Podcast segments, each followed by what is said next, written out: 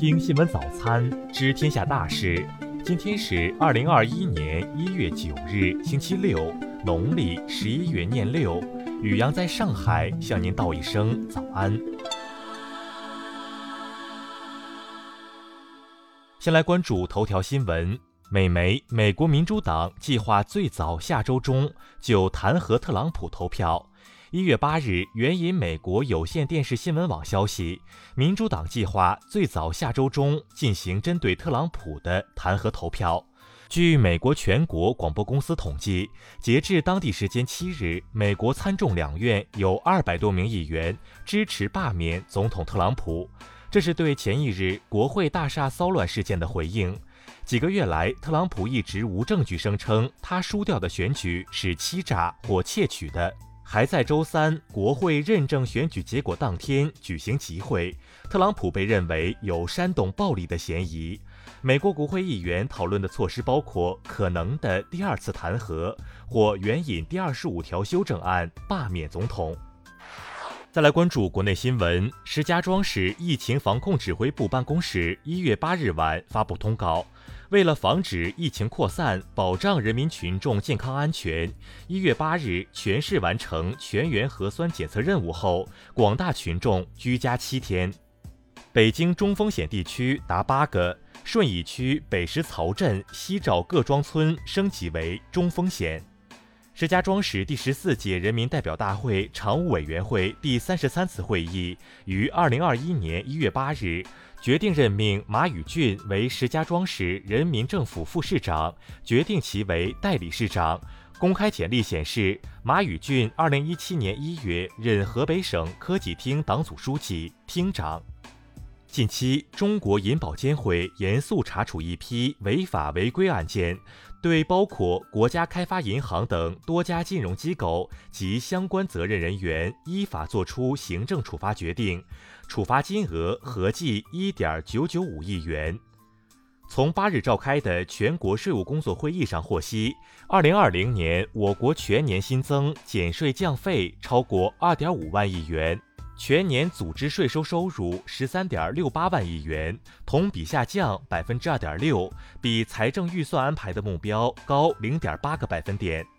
二零二一年全国地震局长会议于八日在京召开。会议指出，今年要加快建设中国地震预警网，确保六月份在京津冀、四川、云南实现预警功能建设目标，推进高铁预警试点，加快形成预警服务能力。二零二零年，台湾对大陆出口额达一千五百一十四点五二亿美元，创历年新高，同比增长百分之十四点六，占台湾总出口额的百分之四十三点九。大陆稳居台湾地区最大出口市场和最大顺差来源地。一月七日晚间，华信信托董事长董永成锤击公司女总经理王锦，引发业内关注。八日中午。华信信托官网发布通报称，两位当事人因工作产生矛盾，董永成对王锦造成人身伤害，现已刑事拘留。王锦伤情稳定，正住院治疗。再来关注国际新闻，有报道称，特朗普的内阁成员讨论援引宪法第二十五条修正案，罢免特朗普，而美国国务卿蓬佩奥和财政部长姆努钦也参与了相关讨论。美国脸书公司当地时间七日宣布，将在脸书及旗下社交媒体平台照片墙无限期冻结美国总统特朗普的账户，直至权力的和平过渡完成。近日，韩国溯源案罪犯赵斗淳和妻子申请了贫困补助。韩媒称，现年六十八岁、没有劳动能力的赵斗淳很有可能通过申请，届时他和妻子每月最高能领取一百二十万韩元的补助。联合国粮食及农业组织发布报告说，全球食品价格二零二零年十二月继续攀升，全年食品价格指数创三年新高。朝鲜劳动党委员长、国务委员会委员长、武装力量最高司令官金正恩在朝鲜劳动党第八次代表大会上提出新的五年计划发展目标，在报告中深入分析了与韩国的关系，并阐明了全面扩大发展对外关系的总体方向和政策立场。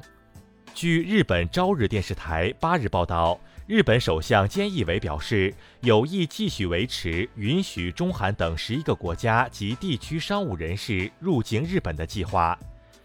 当地时间一月八日，伊朗最高领袖哈梅内伊表示，禁止该国政府从美国和英国进口新冠疫苗，但表示伊朗可以从其他可靠的地方获得疫苗。